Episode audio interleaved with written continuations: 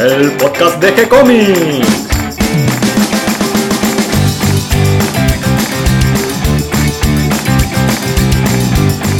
Muy bienvenidos a un nuevo episodio de G-Comics, el podcast donde hablamos de todas las técnicas necesarias para realizar un cómic, cómo dibujar un manga y todo el conocimiento requerido para dibujar esa historieta que tenemos dando vuelta en la cabeza. Mi nombre es Gonzalo García y mi intención y la de todos los que hacemos G-Comics es colaborar con aquellos que estén interesados en avanzar, en progresar, en mejorar en su formación como dibujante de cómics. Y hoy en este nuevo episodio, también con nuevo formato, me acompaña Catalina García. ¿Cómo estás, Cata? Muy bien, eh, tratando de adaptarme a este nuevo formato de semanal ahora. Estuvimos haciendo varios cambios en la web. Por un lado, cambiamos la forma de navegación. Ahora, abajo de la tapa de cada historieta hay tres botoncitos. Uno que lleva a la primera página, otro que lleva a la última página, a la última que publicamos, porque cada semana continuamos publicando una nueva página de cada episodio y en el medio hay un botoncito con cuatro cuadraditos que nos vienen a recordar que ese botón nos lleva a una especie de índice visual, un listado de las páginas en chiquitito que componen el cómic. Entonces uno puede buscar a ver por qué página iba, tocar y saltar directamente a esa página. Exactamente. Además la navegación ahora, para pasar de página en página, no hace falta apretar el botón de siguiente, sino que vas haciendo scroll hacia abajo o hacia arriba y se van cargando automáticamente las páginas que corresponden en el orden de lectura. Y sumando a esos cambios, también inauguramos nuestra sección de blog, donde vamos a publicar notas, que ahora como los podcasts van a ser semanales, estamos preparando notas escritas para que puedan conocer un poco más sobre la historieta, dibujantes y todo lo que tenga que ver con el mundo del cómic. Habitualmente, con cada audio de cada episodio nuevo del podcast acompañábamos un texto referido a la nota de la que hablábamos. Ese texto ahora va a estar más bien en la sección de blog y vamos a hacer referencia a estas notas que vamos publicando a lo largo de la semana en cada uno de estos episodios semanales, en cada uno de estos encuentros y reuniones que hacemos todas las semanas, donde vamos a hablar un poco de noticias también, de los eventos, de lo que se viene y un resumen de lo que pasó, tanto en nuestro sitio web como en el mundo de la historieta y del cómic. Exactamente, empieza julio y empezamos con los cambios. Ya pasamos mitad de año y vamos a ver cómo, cómo encaramos esta segunda parte del 2018. Creo que ya pasó lo peor del invierno, la noche más larga del año ya quedó en el pasado y ahora cada día es un poquito más largo, vamos ya viendo allá a lo lejos, ¿no? La luz de la, la primavera, así que bueno, todo es cambio y optimismo a partir de ahora. Y en el programa de hoy, ¿qué tenemos para el programa de hoy? Tenemos muchos temas y muchos resúmenes. Sí, no estamos acostumbrados a esto de varios temas en un solo podcast, así que vamos a ver cómo nos sale. Tenemos por un lado una nota sobre Noboru Baba, gran dibujante japonés, especializado inicialmente en el área del manga. Militar. bueno, sí, militar, pero en- dentro del manga en, en el formato infantil, por el que obtiene el primer premio Yogakukan. ¿m? Eh, empezamos nuestro recorrido por los premiados en el Yogakukan Manga Award, en los premios Manga Yogakukan ¿m? de esta gran editorial japonesa.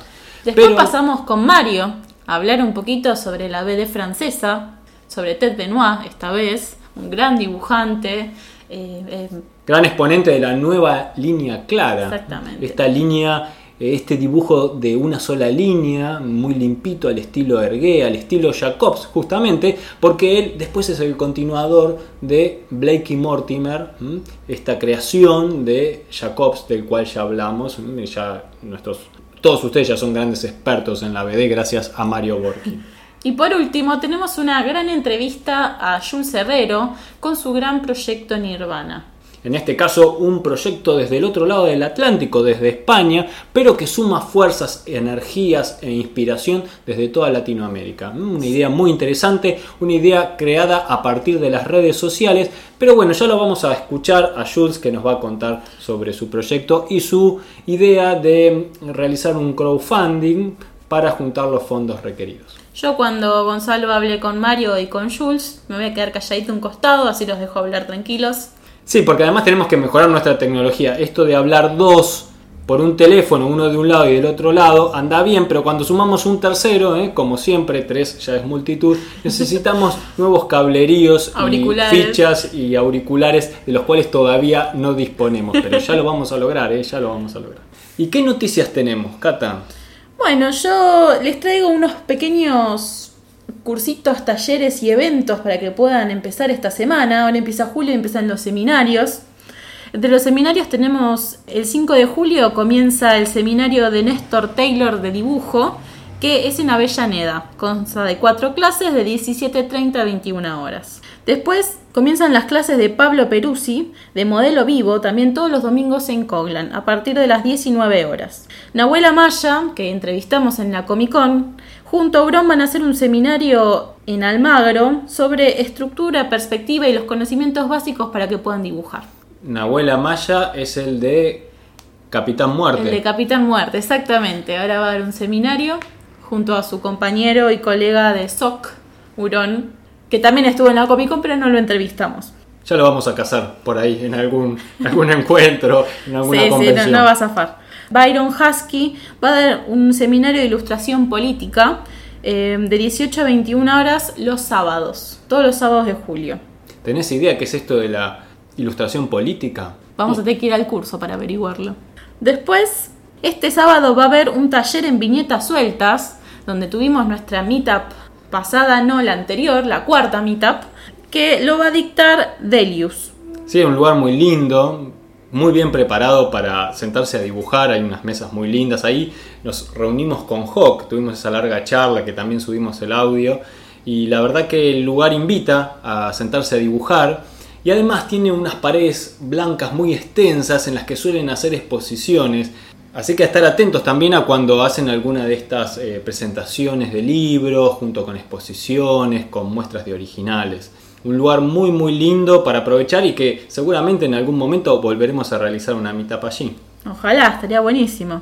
Así que bueno, este artista Delius nos va a dar un taller para dibujar sueños. Continuando con los eventos, hoy viernes a las 19 horas en la revistería de Florida, al 700, va a haber una exhibición de las obras originales de Kiki Alcatena, que además va a, dar una charla presentación de su libro Pesadillas junto a la editorial Purple Books. El domingo, además, en Vicente López va a haber una muestra de Fernando Granea, de sus ilustraciones digitales y en papel, en el bar Bucaré a las 19 horas. También, el viernes que viene se va a estar la presentación de Atiza y Carbón, una revista independiente de cómics, llevada adelante por Sonia, la dueña de la librería Lipi Bropos, eh, a las 19 horas en Moreno, que nos va a acompañar además en esta presentación José Mazzaroli y Horacio Lalia. Que además con Horacio Lalia estás haciendo un curso de dibujo de historieta. Sí, que me está costando un montón, pero está muy bueno, la verdad muy recomendable el curso con Horacio. Es un muy buen profesor. Horacio Lalia, gran dibujante, autor junto a Westergel de la serie Necrodamus, un especialista en blancos y negros, en historietas con suspenso, con algo de terror.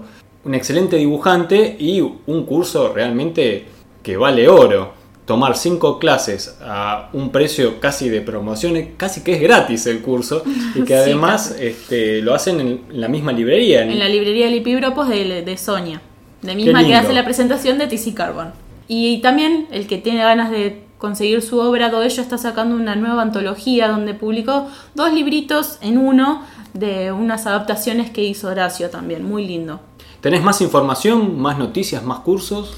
Sí, el martes 3 de julio a las 19 horas va a estar la presentación de la historieta HDP, historieta de política, junto a la editorial Lo Colectivo que va a presentar sus primeros dos libros. Está todo puesto en nuestra pestaña de agenda para que puedan ver en detalle los horarios, la dirección y un poquito más descriptivo de qué va a tratar con junto a la imagen del flyer. Y por último, tenemos para aprovechar que hasta el 30 de junio, o sea, tienen un día más que Libera la Bestia está haciendo un 25% de descuento si te llevas los dos libros que están publicando, Iceberg y Manta, a 285 los dos libros. Libera la Bestia, un nuevo proyecto editorial en el que entrevistamos a uno de sus creadores.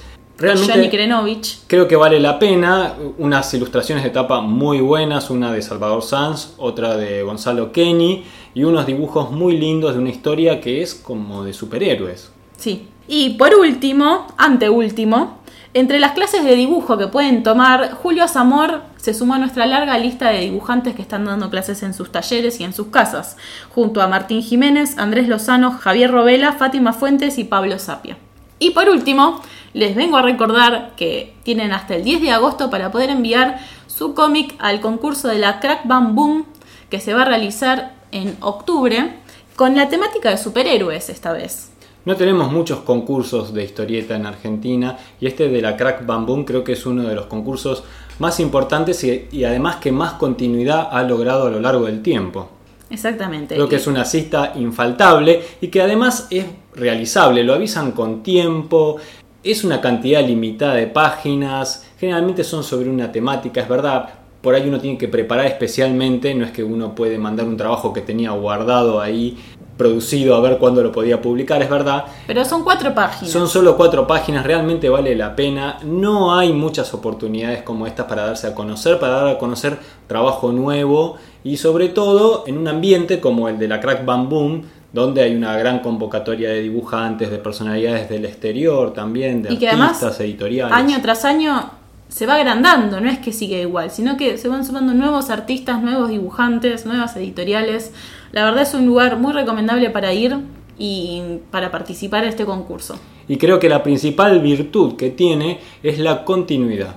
Todos los años infaltablemente está ahí la Crack Bam Boom, así que a no perderse la Crack Bam Boom de este año y a participar del concurso. Tienen hasta el 10 de agosto para enviar las obras. Háganlo, inténtenlo Mándense. Y antes de que pasemos a la siguiente sección de nuestro programa de hoy, recordemos que toda esta información que acaba de dar Catalina la van a encontrar más detallada, con horarios, con direcciones, algunos casi con el mapita, ¿no es cierto? O con un ejemplo del dibujante que está dando el curso, algún ejemplo gráfico, con lo cual uno se puede dar cuenta de quién está dando la clase. Toda esta información la van a encontrar en la pestaña de agenda, donde también hay un calendario Ahí está un poquito más ordenado con las fechas, porque a veces nos lo mandan en julio y para ahí es para septiembre, y entonces se nos desfasa un poquito. Estamos tratando de acomodarlo por las fechas, pero igual tienen el calendario donde tienen el link para poder acceder al evento que tenemos hecho en nuestro sitio. También tienen un montón de, estilos de dibujantes para poder aprender. Si tienen ganas de aprender eh, una cosa más cómica, tienen a Javier Robela, algo más realista, medio más grotesco, tenés a Julio Zamor. Y tenés un montón de zonas también muy accesibles todas, precios accesibles para tomar las clases, la verdad está para aprovechar. Casi que no hay excusas para no ponerse a aprender y a dibujar cómics. Exactamente. Bien, hablemos un poquito de qué notas subimos esta semana al blog. Ya inauguramos y tenemos dos notas.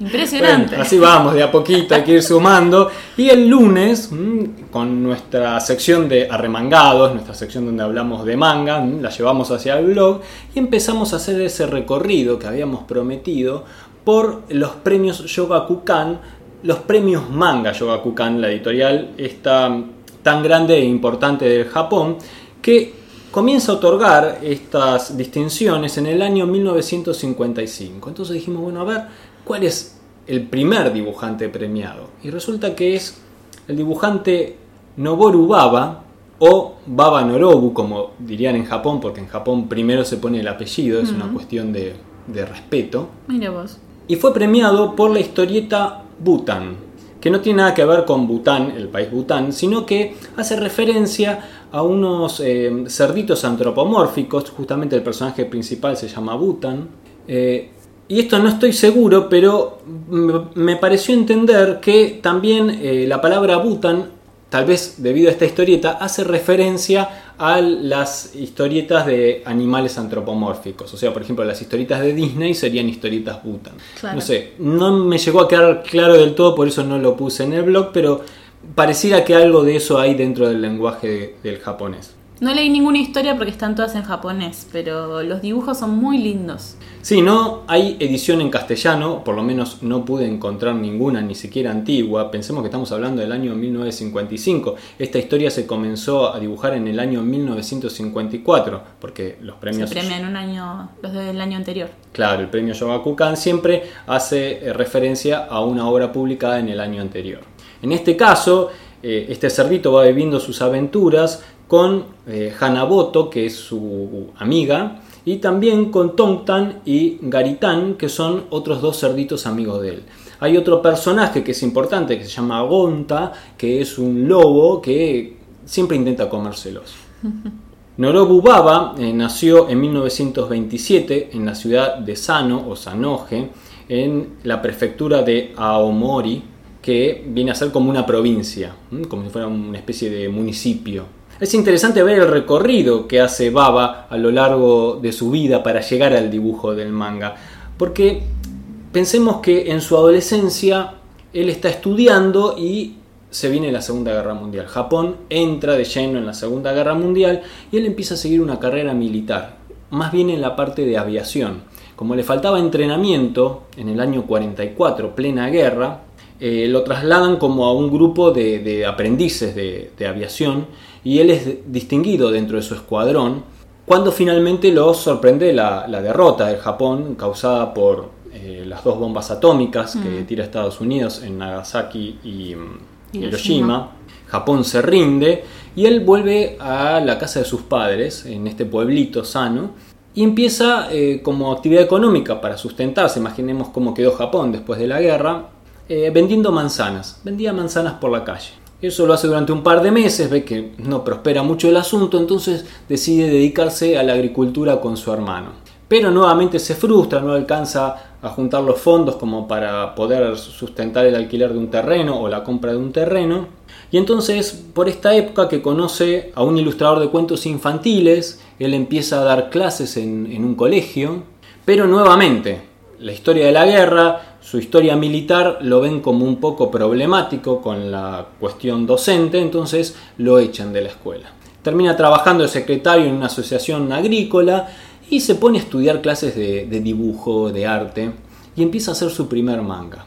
Conoce a este estudiante que le gustaba la literatura infantil y él le recomienda que haga un viaje a Tokio a ver si podía colocar sus trabajos. Así es como finalmente consigue su primera publicación de, ilustraciones dentro de, de, libros infantiles, en este caso en la editorial Shogakukan justamente eh, Shogakukan publicaba unos libros que eran para estudiantes y él logra ser ilustrador en el libro que estaba publicado para los estudiantes de primer grado. Hmm. Así es como entonces en la editorial Shueisha publica su primera serie, Postcan, ya en este, en este estilo funny de personajes muy caricaturescos. A mí me hace acordar mucho a los dibujos de Popeye, no sé por qué, porque no son exactamente ese estilo, pero me hace acordar.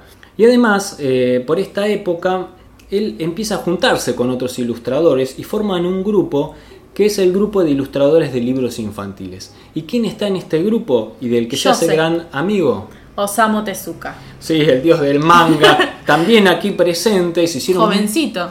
Sí, muy jovencito, tendría unos, años, unos 20 años, 21 años. Se hacen muy, muy amigos. Él por esta época, estamos hablando del año 51, eh, empieza a publicar su segunda serie que se llama Capa de la Montaña, mientras continúa publicando la primera serie. Que nos parecía que Capa de la Montaña lo dibujan los dos. Lo dibuja Tezuka un poco, un poco lo dibuja Baba. Sí, no lo podemos confirmar, pero parecía que hay algún episodio que, está dibujado por Tezuka. Eh, y para el año 54, 1954, publica esta serie, su tercera serie, con la que se hace muy famoso, que es Butan, en la que tiene su primer éxito y con la que gana el premio eh, Yogakukan en el año 1955. Es justamente en este momento cuando se lanzan los premios Yogakukan. Él es el primer premiado de esta larga lista de premios y de dibujantes premiados este, a lo largo de los años, que continúa hoy en día, todos los años se dan estos premios, pero en esta época eh, estaba dirigido solo a la historieta infantil. Después este género de historieta infantil se convierte en una categoría general donde se premia todo tipo de obras, pero en este comienzo solo las infantiles. Y el primer premio lo gana justamente Noboru Baba. Luego de, su éxito dentro de lo infantil, él como que se siente un poco cansado, quiere buscar otros caminos y empieza a producir eh, historietas más adultas se junta a un nuevo grupo que se llama Grupo Manga, un grupo muy importante, que estaba muy vinculado con eh, el anime que ya estaba surgiendo con fuerza y que eh, tratan historietas con temática más adulta, no, no solo infantil, sino más hacia lo adulto. Y así es que él también empieza a, publicar en otros medios, por ejemplo en diarios, en, revistas de otra frecuencia, no dedicadas solo al cómic. Y otra de sus obras muy muy famosas que dibuja por más de 14 años en forma de tira para un diario es El señor Baku. Pero finalmente también se siente cansado de, la forma del, del, manga, se siente que no le da libertad, tal vez hay mucha presión con las entregas, hay muchas reglas que cumplir y, además porque era serializado, entonces eso le debía dar una presión extra. Sí, seguramente, entonces empieza a explorar nuevamente otras posibilidades. Evidentemente era un hombre muy buscador. Pensemos que está explorando por el lado de la ilustración y viene de una carrera militar.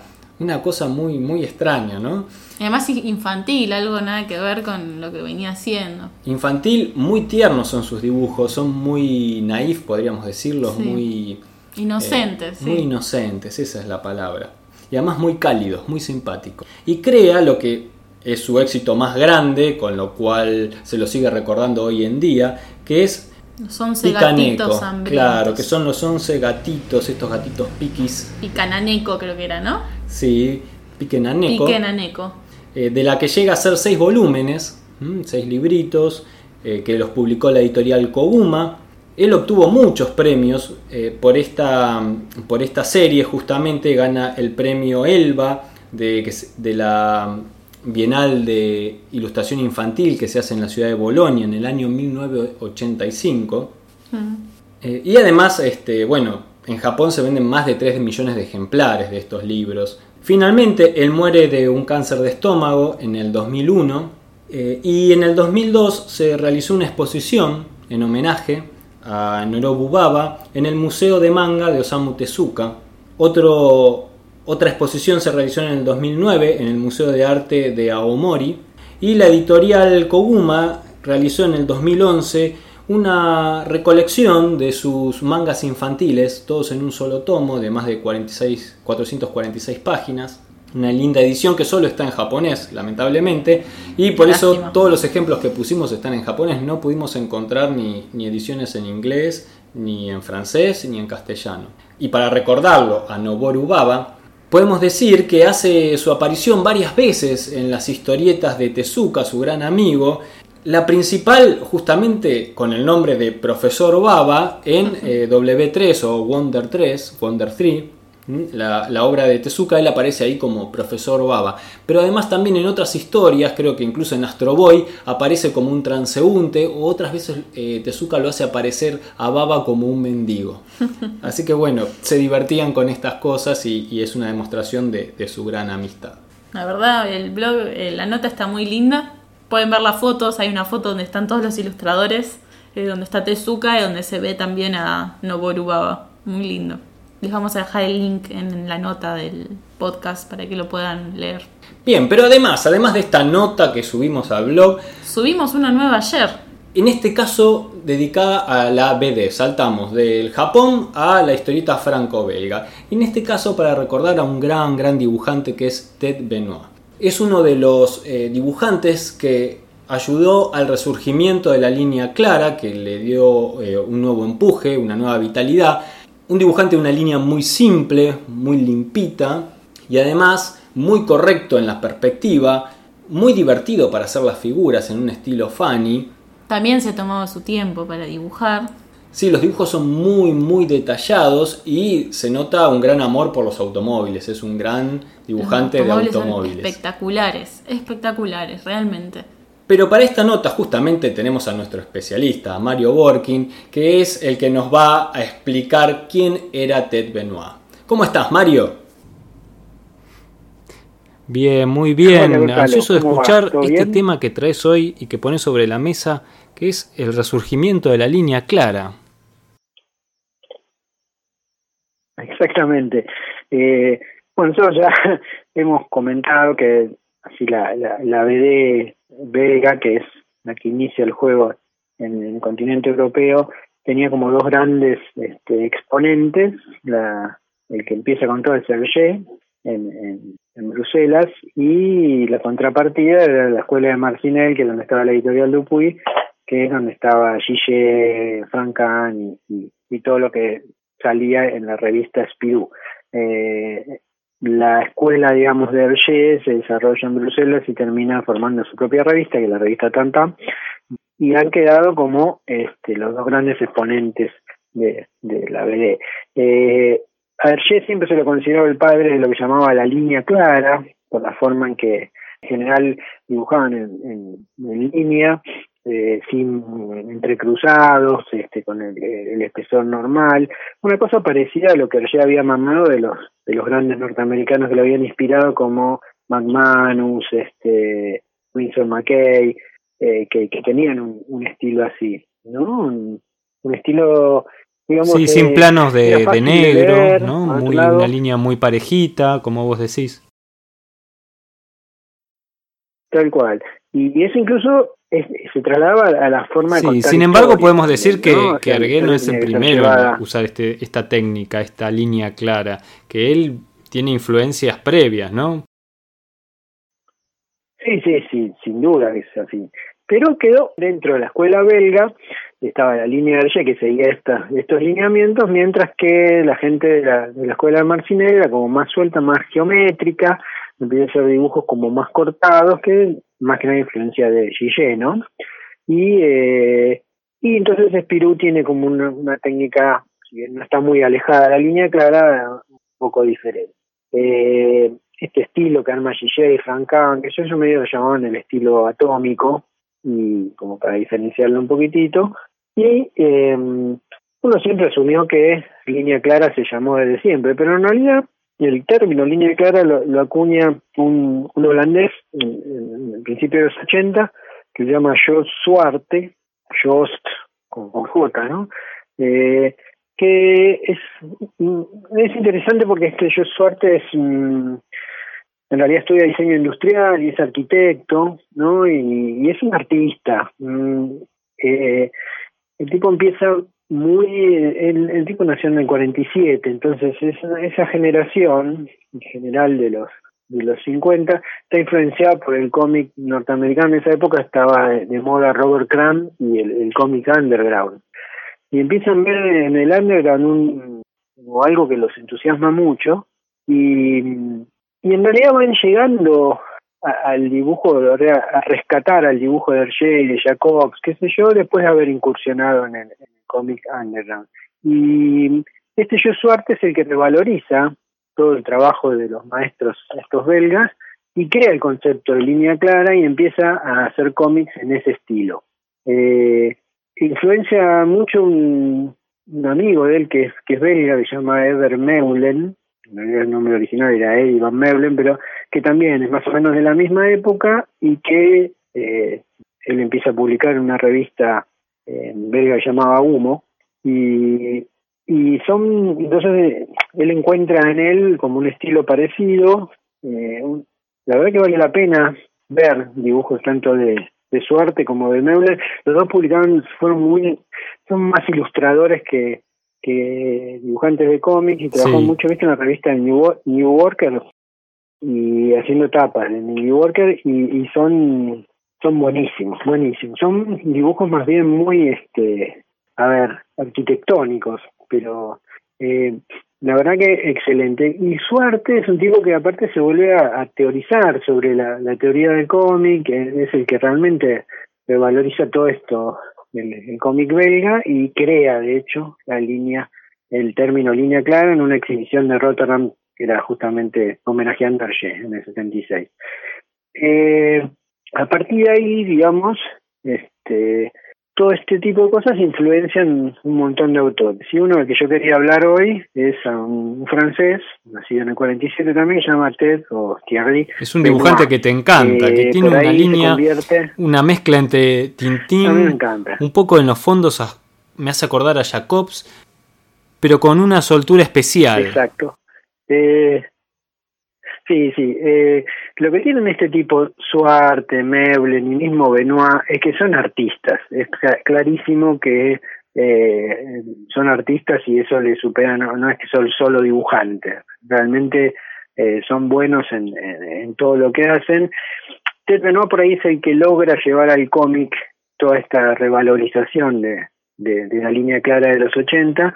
Suarte y Meulen se quedan un poco más en la ilustración, pero digamos, este, Gilbert Benoit es un buen representante del renacimiento de, la línea clara.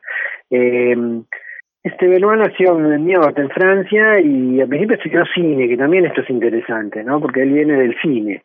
Trabajó en televisión y, como le pasó a Suerte y a Meulen, era un amante de Cramp. Y su primera historieta, que él la publica en, no recuerdo si el eco de Sabano o en los humanoides asociados, eh, se llama Hospital y vos lo le ves y es blanco y negro, el estilo Cram y el estilo así medio duro, ¿no? De, comic underground. Pero en los 80 eh, Benoit se encuentra con un libro que escribió Suarte que se llama El arte moderno y le rompe la cabeza. Y dice, no, esto es, esto es así. Y ahí es donde él empieza a crear a, su personaje, digamos, más importante, se llama Rey Banana, y, donde desarrolla todo su estilo. Eh, en realidad, Benoit no es el, el único, digamos, todo este trabajo de Suarte y Meulen encuentra eco en un montón de, autores, tanto en Holanda como en, en, Bélgica y mismo en Estados Unidos, y especialmente en Francia, donde aparecen casi todos estos seguidores de la línea. Eh, de los más interesantes está Yves Chaland, que yo por ahí te lo, te lo mencioné, que termina siendo una síntesis perfecta entre Hergé y Gillet. Y está este Ted Benoit, un tipo que se llama Serge Clerc, uno se llama Floch, y mismo en España tiene bastante importancia. Hay una revista, no sé si conocéis, se llama Cairo, Cairo. De acá hay varios dibujantes, uno de los más conocidos es Daniel Torres, que, que son los que toman la posta de la línea clara en España. Y, y la verdad que eh, hay, hay, mucha gente que empieza a trabajar en ese sentido. Casi que se vuelve un movimiento dentro de la eh, historieta. Es exactamente así. Y mismo hay una, una escuela que se llama Escuela de Pigal que forman estos franceses donde se como que se potencian mutuamente, ¿no? Eh, eh por ahí es el más lanzado y, y se, va un poco a hacer esto lo que se llama el estilo atómico, eh, la continuación de lo que hacía Franca en, en, Espirú y él, es, él estudió con, con Gillet y es digamos, un tipo muy respetuoso de Gillet y, y, hace una cosa impresionante con un personaje, va, varios, pero el más importante es Freddy Lombard, que también después algún día hablaremos de él porque vale la pena, y que desgraciadamente se murió a los treinta y pico de años con un accidente de auto y no pudo terminar de desarrollar lo que tenía, pero realmente de esa, de esa línea me parece que era eh, uno de los mejorcitos. Ted Benoit lo que crea es un personaje buenísimo porque él arma una especie de... Viste los franceses no son muy amantes de los Estados Unidos, pero sin embargo hay dos o tres cosas que ellos respetan mucho y que les gusta. Una de es el policial negro, eh, mismo toda esa moda de cine de los 60 franceses que se llama la nueva ola, la nouvelle vague, toma mucho de Hitchcock y de, y de la cosa así este policial especialmente de, Raymond Chandler y todos los detectives y un poco también de, del art deco, ¿no? De hollywoodense pos, posguerra. Y este personaje que él crea es un detective privado del estilo Marlo, pero medio en joda, que tiene la cara de, de ¿Cómo se llama lo que el viento se llevó? Ah. a mí no me preguntes nombres de actores porque es, es, un punto débil, ¿eh? no, no me voy a acordar nombres de actores. no, es un es la cara de un actor de americano de los 50 se llama Clark Gable y que el personaje es interesante porque, por ejemplo, usa ojo negro, pero en cualquier momento del día no se lo saca ni para bañarse. Y, y las historias, la verdad que la historia es, muy loca porque pasa de todo, o sea, cosas, incluye la, el policial, la ciencia ficción, este, sectas, este, eh, el arte, mezcla un montón de cosas. Eh, todo este movimiento de línea clara de los 80 está muy involucrado también con la música rock, y casi todos estos dibujantes participaban también, por ejemplo, haciendo tapas de discos y, muchos de los personajes tenían que ver con la música. Había una unida y vuelta interesante con, con la música, este movimiento de, línea clara. Y, y nada, bueno, este, este Benoit hace dos, dos álbumes de Rey Banana, le lleva más o menos entre dos y cuatro años cada uno, porque era un tipo muy minucioso. El primero es en blanco y negro, se llama la traducción en castellano es una especie de arrorró eléctrico, lo tradujeron como mecedora eléctrica, pero el término original es, es, algo así como un arrullo eléctrico, eh, que es blanco y negro, y después tiene un, álbum posterior que se llama Ciudad Luz, que ya es en colores, y creo que el color, la primera edición se la hace la mujer, es colorista, y después eh, una edición posterior la dibuja en los estudios Hergé, ¿no? Como un homenaje que le hacen él a la... Lo que tiene interesante con el color es que al ser un policial y, tener esta referencia con el policial negro, como vos decís, si bien no se lo toma en ese sentido tan trágico, si no tiene una onda por ahí un poco más humorística o, con el absurdo, la ciencia ficción también. Exactamente. Este, eh, pero contrariamente a lo que uno se podría imaginar con una historia más bien oscura, con grises, es una historia con mucho color, con un color fuerte, muy bien engamado, pero poderoso. Sí, sí, sí, sí.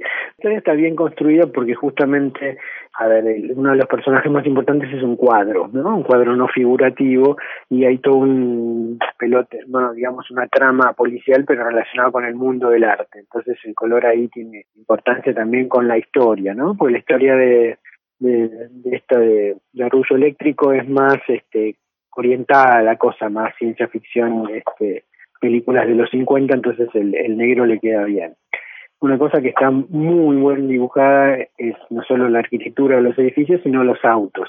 Evidentemente Benoit es un amante de los autos y toda esta nueva escuela de la línea clara le presta muchísima atención a estos autos fantásticos de los 50, ¿viste? Americanos, autos gigantes con un montón de, adornos y, ornamentos que no son fáciles de dibujar. Sí, que contrasta con esa arquitectura más bien geométrica Sí, también de la época, ¿no? de los 50, de los 60, esa parte más geométrica de la arquitectura.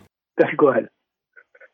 Exacto, sí, así que es, muy interesante ver estas dos. Eh, me parece un, artista tremendamente completo y claro, también hace su trabajo que realmente es, es convierte una especie de heredero de Hergé y Jacobs, tanto es así que cuando muere Jacobs y quieren seguir con la franquicia Blake y Mortimer, no es casual que, el primero le ofrecen hacer los dibujos es a él. Entonces ahí lo reclutan a Van Ham y él para hacer lo que sería la continuación de Blake y Mortimer, viste, con el, el affair Francis Blake, que sería la, en el 96 la, el episodio de Blake y Mortimer continúa la, la tradición. Y para mí está muy bien logrado. Él hace dos episodios ese y posteriormente uno que llamaba el, el, el, el, el encuentro extraño. Lo que me pasa es que le lleva mucho tiempo, porque se toma su tiempo y entonces entre uno y otro álbum creo que pasan cuatro años.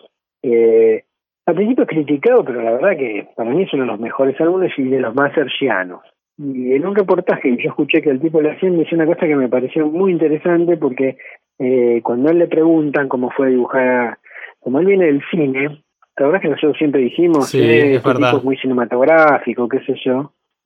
Él tiene una teoría muy interesante porque dice, bueno, en realidad no, Dice, Jacobs no es tan cinematográfico, dice, es mucho más teatral, dice, porque cada imagen que el tipo arma tiene todos los detalles, eh, o sea, es como que es hasta incluso mm. rimbombante, dice el tipo. es ah, casi operístico. Claro, sí, viniendo de la ópera, justamente, de donde vino Jacobs. Vino, de donde vino, claro el tipo era cantante de ópera y aparte diseñador de cosas de ópera, y la verdad que tiene razón. Me encantó como el tipo le encontró la vuelta y dice, no, no, no, esto no es cinematografía. porque recordemos que Jacobs, además de ser cantante de ópera y que era uno de sus objetivos, tal vez dedicarse al canto de ópera, también trabajó como escenógrafo en muchas obras.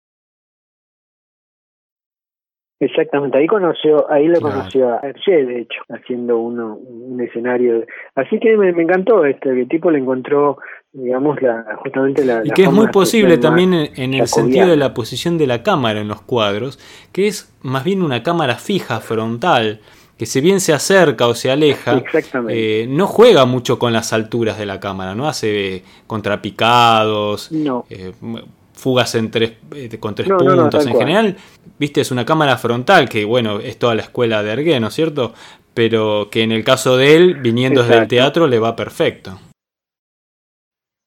Exacto, incluso mismo el escenario, que es como la escenografía, ¿viste? Una cosa que, el escenario tiene que ser importante. Ahí está, me gusta, y es, es como un lenguaje diferente que... el de los personajes. Los personajes son como más de síntesis, más simples, incluso casi caricaturescos en algún sentido, y contrastan contra el realismo pretencioso y, y exagerado, como vos decís también, de los fondos, ¿no?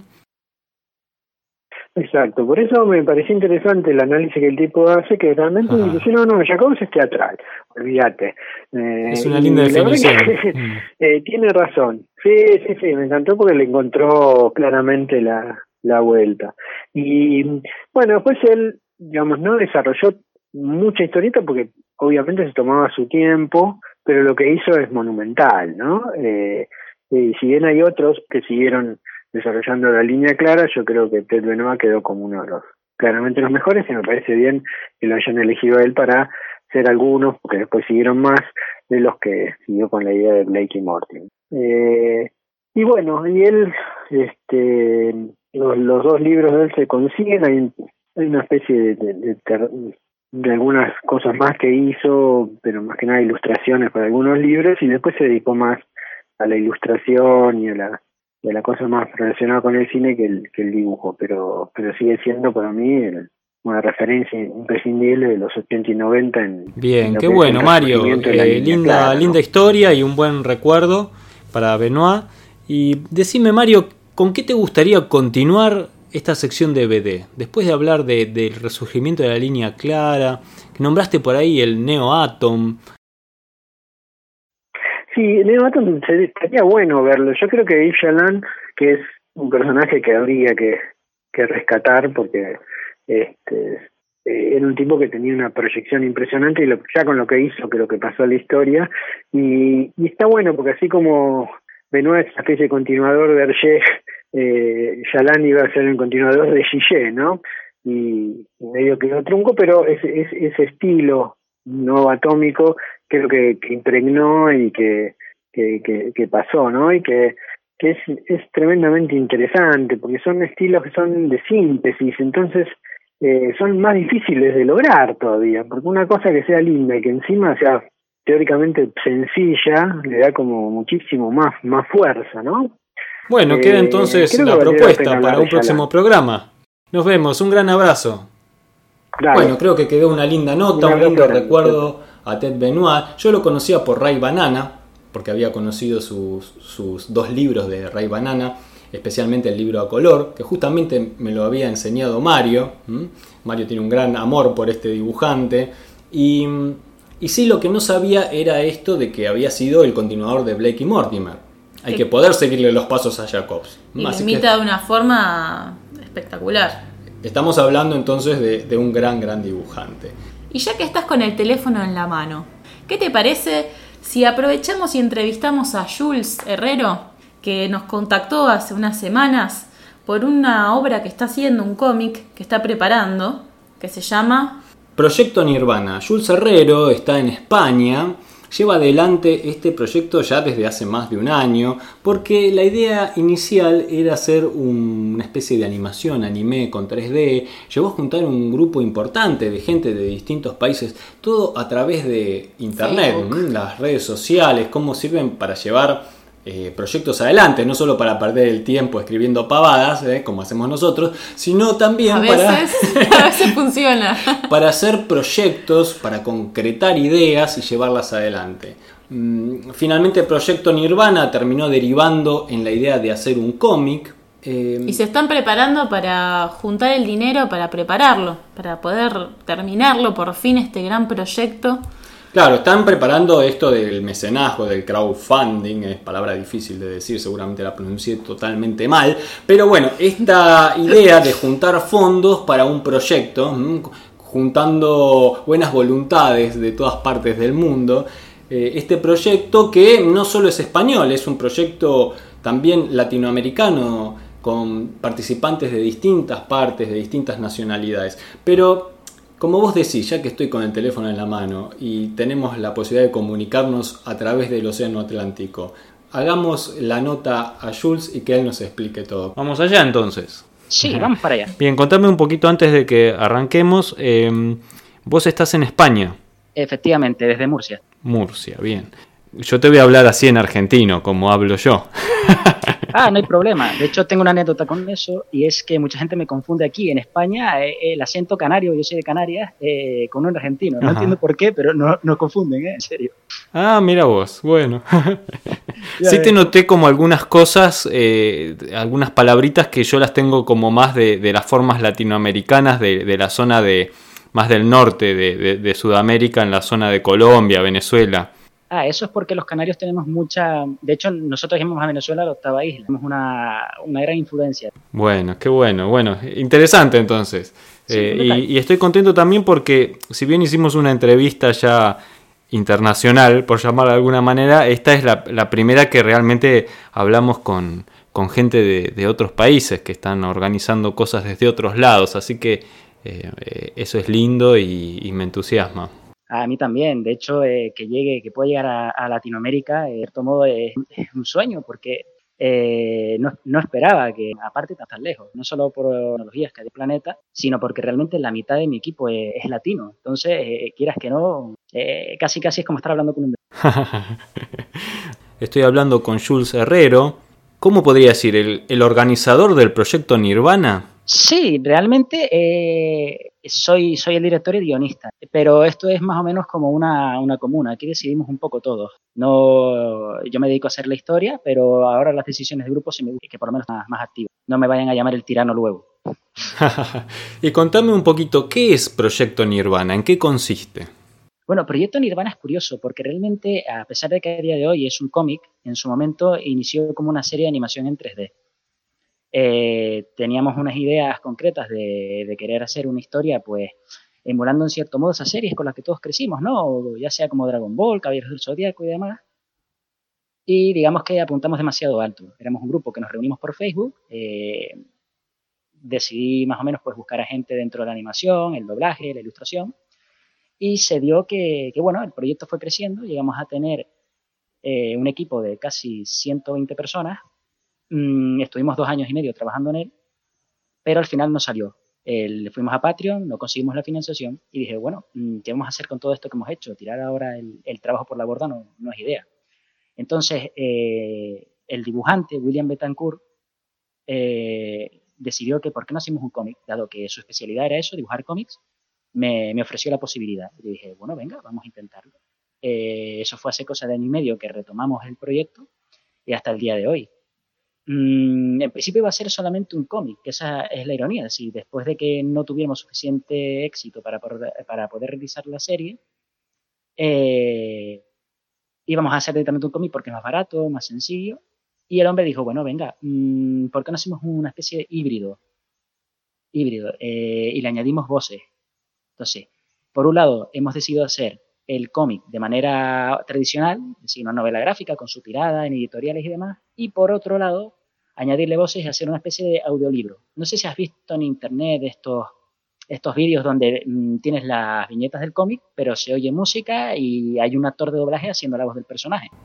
Sí, he visto algunos y... Sí, sí. Eh, hay, hay, como muchos experimentos actualmente, ¿no? Tratando de, de darle cierto dinamismo al cómic, que no deje de ser un cómic, pero que incorpore algunos elementos que son exteriores al cómic, como música o cierta mm, edición de video como para adaptarlo a una pantalla, porque el problema que tiene el cómic es que cuando lo vemos en una pantalla nos pide enseguida que se mueva, es como que estamos acostumbrados al dibujo animado. Sí, cierto, porque a efectos prácticos el cómic es un storyboard, es la base sobre la que uno trabaja, entonces es como muy, muy estático. E, por un lado es muy bello porque te permite contar una historia a través de imágenes y reduces mucho, puedes contar cositas en cuatro en cuatro, en cuatro viñetas puedes contar mucho. Secuencias que a lo mejor en el cine duran 20 minutos. Pero lo que decidimos hacer es un híbrido. Por un lado hacemos un cómic y por otro lado hacemos una especie de, ya que no pudo ser una serie, pues un cómic con voces. Y decidimos hacer las dos cosas. Ahora eso sí, va a haber cómic de toda la vida, es decir, eh, tapaduras, sus páginas y tú puedas palparlo, e, ese, ese lado físico que tiene el cómic. Y por otro lado, pues ya a través de YouTube y de Internet, pues sacar eh, la versión digital. Así que reunimos un equipo. Bien, o sea, están pensando en dos versiones. Una versión digital para ver a través de lo que podría ser cualquier plataforma de videos, como podría ser YouTube, y por otro lado una edición en papel a la manera tradicional del cómic. En efecto. Eh, como te iba comentando, entonces, eh, claro, cómic lo tienes más sencillo. Tienes al editor, tienes al dibujante, colorador, director y guionista. Pero claro, para hacer la versión animada hay que buscar más cosas. Y ahí es donde está la parte, la parte interesante. Logramos reunir a gente de todos lados. Eh, de hecho, para actores de doblaje, mmm, hemos logrado reunir un equipo, un elenco del que estoy realmente orgulloso. Tenemos desde locutores de radio a gente como Héctor Cantoya, que aquí en España es, un, es el que le da voz a Marlon Brando y Clint Eastwood. O sea, es toda una eminencia. Y efectivamente, y hablando de YouTube, que va a ser nuestro medio de difusión para el, el medio digital, eh, hemos logrado la colaboración de dos youtubers, aquí bastante famosos en España. Ajá, qué bueno. Uno es Sergi, Sergi Sonic Ansega, que es un youtuber de videojuegos y demás, y que también hace sus pinitos de, de doblaje, y el otro es Mayorsete, que es uno, bueno, uno de los youtubers fuertes que hay acá, que tiene sus blogs y, y demás, y también se ha unido al proyecto como, como actor de doblaje. Entonces realmente tenemos un equipo... Sí, e incluso por lo que me decías, habías llegado previamente a formar también un grupo muy numeroso. ¿Cómo es que contactaste a la gente? ¿Cómo te acercás hacia ellos? ¿Cómo los convocás? Pues volvemos a las tecnologías. Facebook. Realmente no hice nada mágico. Eh, es curioso cómo funciona esto. Eh, me creé una cuenta en Facebook, eh, me metí en los diferentes grupos de, de, lo que estaba interesado en buscar, sea ilustradores, sea dobladores, y le dije, oiga, tengo un proyecto en mente, ¿queréis veniros para acá? Mm, vino gente, hicimos casting de pruebas y ahí fuimos formando el equipo hasta que lo tuvimos ya, ya montado todo. Bien, qué bueno. Y luego, teniendo la idea, ¿cómo organizás la distribución del trabajo? ¿Cómo coordinás a través de Internet a gente que por ahí está en distintas partes del mundo, que tienen distintos horarios, que además cada uno, esto es todo a pulmón, así que cada uno tendrá sus trabajos, sus ocupaciones, estudio. ¿Cómo coordinás todo este trabajo? Primero, eh, lo hacemos a través de reuniones, eh, reuniones que hacemos mensualmente por Skype. A cada uno se le da una función y se divide por equipos. Si está el de ilustración, está el de doblaje, está el de música. Si se te dice, de esta fecha a esta fecha tienes que entregar esto. Y si hay alguna duda, me das una llamada por WhatsApp. Y a partir de ahí es organización y echarle ganas. Realmente no es complicado. Bien, ¿vos te dedicas eh, al 100% a este proyecto o lo vas haciendo en tus tiempos libres que te va dejando tus otras ocupaciones? Eh, mis tiempos libres, porque obviamente de esto todavía no, ojalá se pueda vivir, es mi sueño, pero por ahora es mis tiempos libres, mis escasos tiempos libres. ¿Y tu trabajo habitual tiene que ver con este proyecto? No, para nada, ya te digo, esto fue un sueño, algo que empezó como un hobby y ha ido más.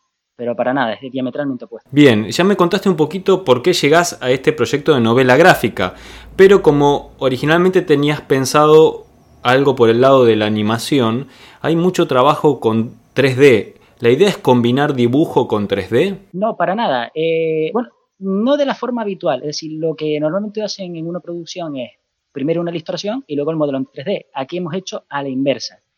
¿Por qué? Porque tenemos a dos ingenieros que, bueno, mmm, como queremos darle un sentido y una coherencia a todo el mundo que vamos a fabricar, pues no queremos que salga el típico argumento de, oye, ¿cómo fulanito de tal hizo tal cosa? No.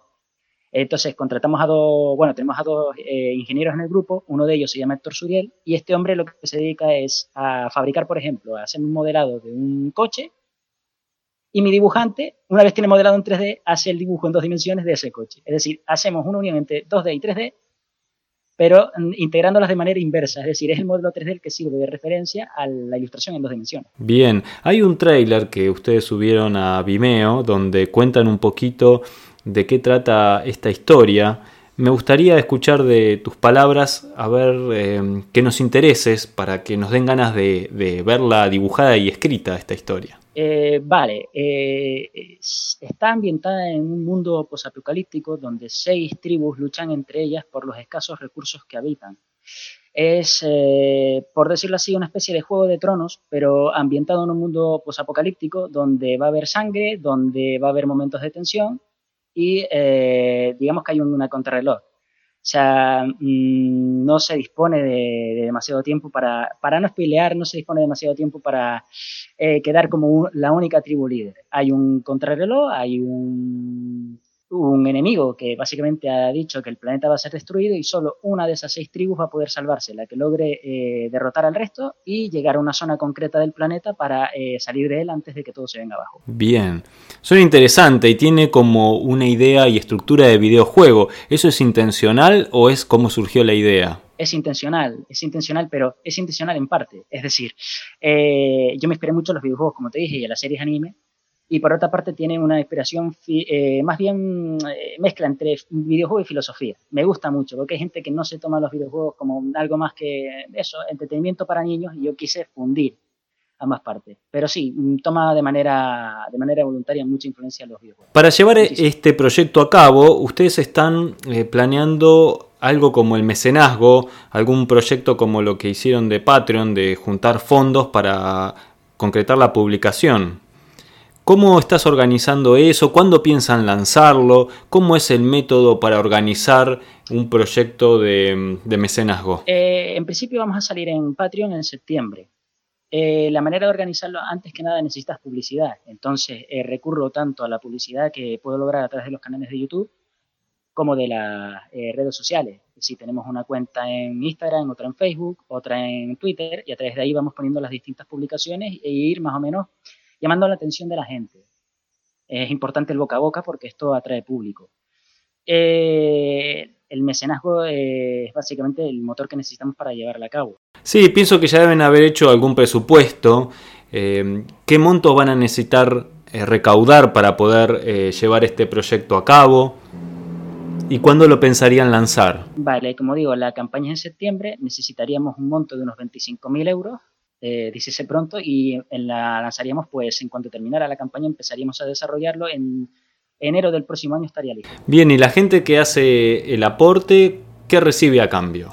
Eso es algo que todavía tenemos que decidir. Estamos entre camisetas porque tenemos a uno del grupo que hace serigrafía, entonces camisetas de la serie, eh, que eh, un personaje sea diseñado a imagen y semejanza de... Tenemos un cupo de hasta tres personajes que podemos desarrollar, imagen y semejanza de, de los que hagan el, digamos, el mayor mecenazgo, los mecenas más generosos, pues recibirán como recompensa que, si lo desean, hay un personaje creado por ellos o a su imagen y semejanza introducido en la historia.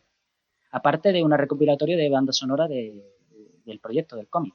Claro, porque este proyecto incluye, incluye música. Vi que hay una o dos bandas que aportan con su música. Actualmente una, que es la que se ha quedado con nosotros, que es una banda gallega, eh, se llama Ocean Gardens, y sí, son prácticamente los que hacen toda la, banda sonora de, la serie. Qué lindo, qué lindo proyecto. Podrían este, también incluir junto con la publicación del libro que venga con un CD con la música. Bueno, ya el CD casi no se usa. Este, alguna variante como para que la música esté integrada con la lectura. Eh, sí, eh, podríamos hacerlo. De hecho, me acabas de dar una idea. Es una forma de promocionarlo. Y la verdad es que sí, porque te ayuda a vivir la, historia como si estuvieras allí. Sí, sí, eh, me acabas de dar una idea, ¿eh? no, no es broma. ¿Qué podemos hacer para mantenernos en contacto con este proyecto? Para que cuando lo lancen eh, para recaudar fondos, eh, nosotros ya estemos entusiasmados, ya queramos verlo. ¿Dónde los podemos seguir? Pues a través de nuestra página web, www.proyectonirvana.es eh, también pueden vernos a través de nuestro Facebook, eh, Proyecto Nirvana barra Facebook, y a través de nuestro Instagram en Nirvana Gate. Para los que no dominan mucho el inglés. Bien, Jules, vamos a agregar vamos a agregar todos estos links al texto que va a acompañar esta entrevista para que eh, los, eh, los, oyentes puedan ir y ver claramente dónde, dónde encontrarlos, eh, ir entusiasmándose con el proyecto, ver también este pequeño trailer que hicieron donde contás un poquito la historia y está con, con, los dibujos editados y que ya puede dar una idea de lo que va a ser este proyecto, tanto en la parte gráfica como en la parte editada en video que van a subir a YouTube. Vale, perfecto. Algo que pienso que te debes eh, encontrar como dificultad con esto que estás llevando adelante es el tiempo que implica eh, la coordinación, no solo el hacerlo. En efecto, porque cada uno tiene su compromiso. Eh, y creo que es un proyecto muy grande el que están haciendo, muy lindo, eh, no, no, alcanzo a imaginarme qué dimensiones le van a dar, o sea, por ejemplo, eh, de cuántas páginas lo están pensando, si ya elaboraron un guion terminado. Eh, sí, a eso te contesto. Ya tenemos el, de hecho, la serie está registrada eh, en el registro de propiedad intelectual y sí, tenemos, son 12 capítulos de 124 páginas cada uno. Y los guiones están ya todos, todos diseñados. Es un proyecto importante. ¿Y los fondos que van a recaudar son suficientes para todo el proyecto completo? No, no, no, eh, nosotros vamos a hacer Patreon para cada capítulo, porque obviamente es que si no, no, había forma. Ah, muy bien, muy bien. Bueno, qué lindo, qué lindo. Bueno, mira, cuenten con nosotros para la difusión de cada nueva colecta y también para difundir el cómic cuando lo lancen. Incluso eh, si querés después, eh, cuando lo tengas, enviarme imágenes, nosotros podemos cada tanto mandar alguna noticia del proyecto.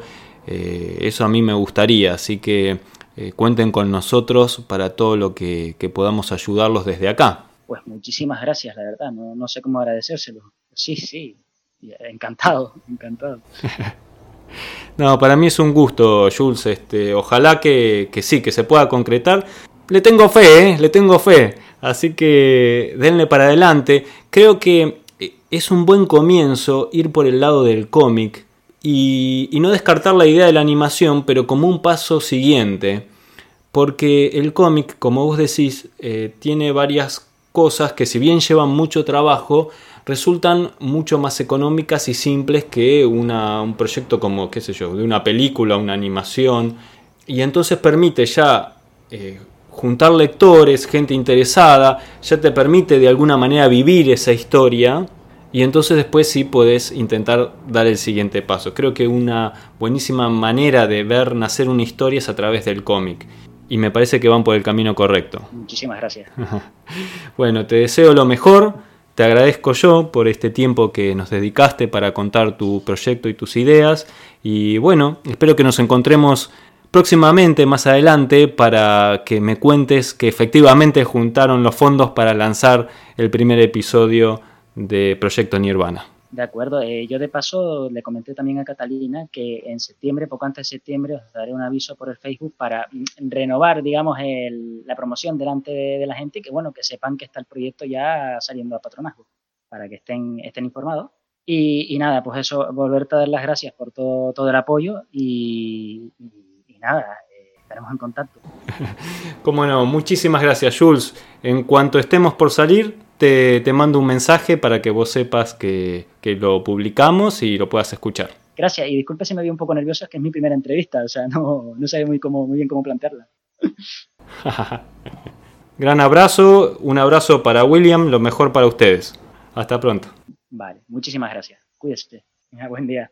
Bien, bien, bueno, vamos a recordar entonces cuando lancen la campaña, vamos a hacer una nota nuevamente para recordar a todos a ver quiénes colaboran con este proyecto, a ver si lo vemos concretado como pasó con el caso de Libera la Bestia, que es una idea similar, ¿eh? juntar dinero para publicar una obra nueva. Mm, así vamos sumando más al universo, nuevas ideas, nuevas historias, nuevos dibujos. ¿eh? Esto Sumamos universos paralelos.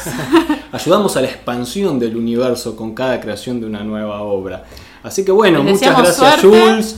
Y bueno, la mejor suerte del mundo y por supuesto cuenten con nosotros, vamos a, recordar toda esta información cuando estén comenzando la campaña. Y cualquier campaña, como hizo Chona también, cuando hicieron la resurrección de los Chonas Comics para volver a imprimir, también nos pueden mandar sus, sus links, sus Patreons, sus crowdfundings para que los podamos difundir en el sitio y que pueda llegar a otra gente, a otro público y puedan lograr sus proyectos. Sí, es cuestión esto, de ir sumando uno a uno de a poquito y de sumar fuerzas, se hace esta gran voluntad y se concreta en proyectos editados, proyectos que se pueden leer, que se pueden comprar, que se pueden adquirir en distintos lados, nuevas historias que no solo están en la cabeza o en el corazón de un artista, sino que finalmente están concretadas en el mundo para que puedan disfrutarlas otros. ¿no? Y no solo eso, sino que incentivar e impulsar a los otros dibujantes que también están haciendo cosas. Eso, eso, animarse. Y nosotros también sumando con esta expansión del universo,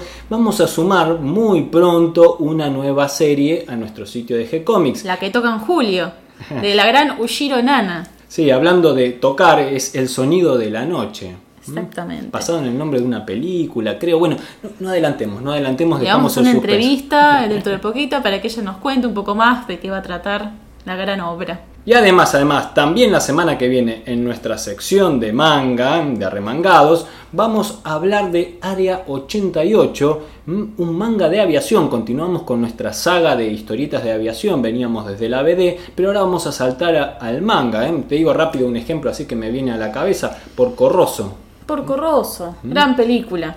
Pero en este caso vamos a hablar especialmente de Área 88, tal vez el principal manga de aviación que nos va a um, hablar sobre esta historieta nuestro especialista en BD, que Obviamente, se hizo un viaje a Japón mm, para hablarnos de, de esta creación de esta serie de aviación. Gracias a nuestras notas yo estoy aprendiendo japonés, francés, inglés, la verdad. Estamos haciendo las traducciones para lograr juntar la mayor información posible y está quedando todo muy lindo. Sí, además de paso estamos tratando de aprender a hablar en castellano. ¿eh? Y por eso, por eso, para seguir practicando nuestro castellano, Seguimos haciendo los podcasts.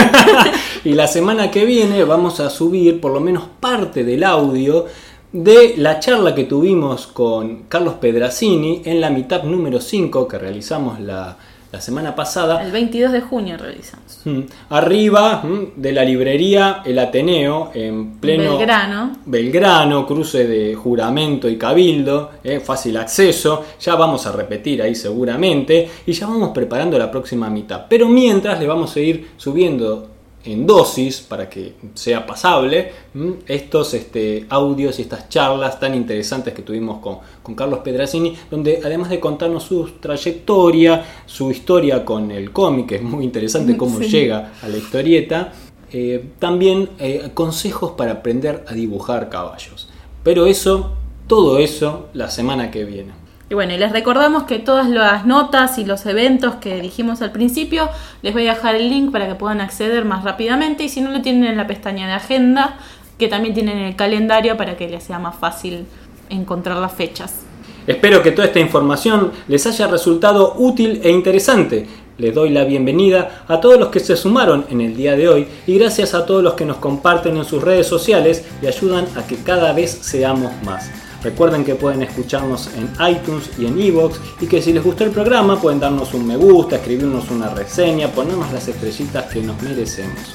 Pueden acercarnos sus sugerencias y propuestas a través de la pestaña de contacto donde van a encontrar un mail donde escribirnos, desde nuestro sitio web de G-Comics Online donde además también van a encontrar cómics, manga, historieta que vamos subiendo toda la semana para que ustedes puedan ir leyendo. Además videos, notas, cada vez más. O si lo prefieren pueden escribirnos desde nuestra página en Facebook, les vamos a responder siempre con alegría y continuaremos publicando nuevos episodios. Gracias y hasta la próxima. Gracias Cata. Gracias Gonzalo.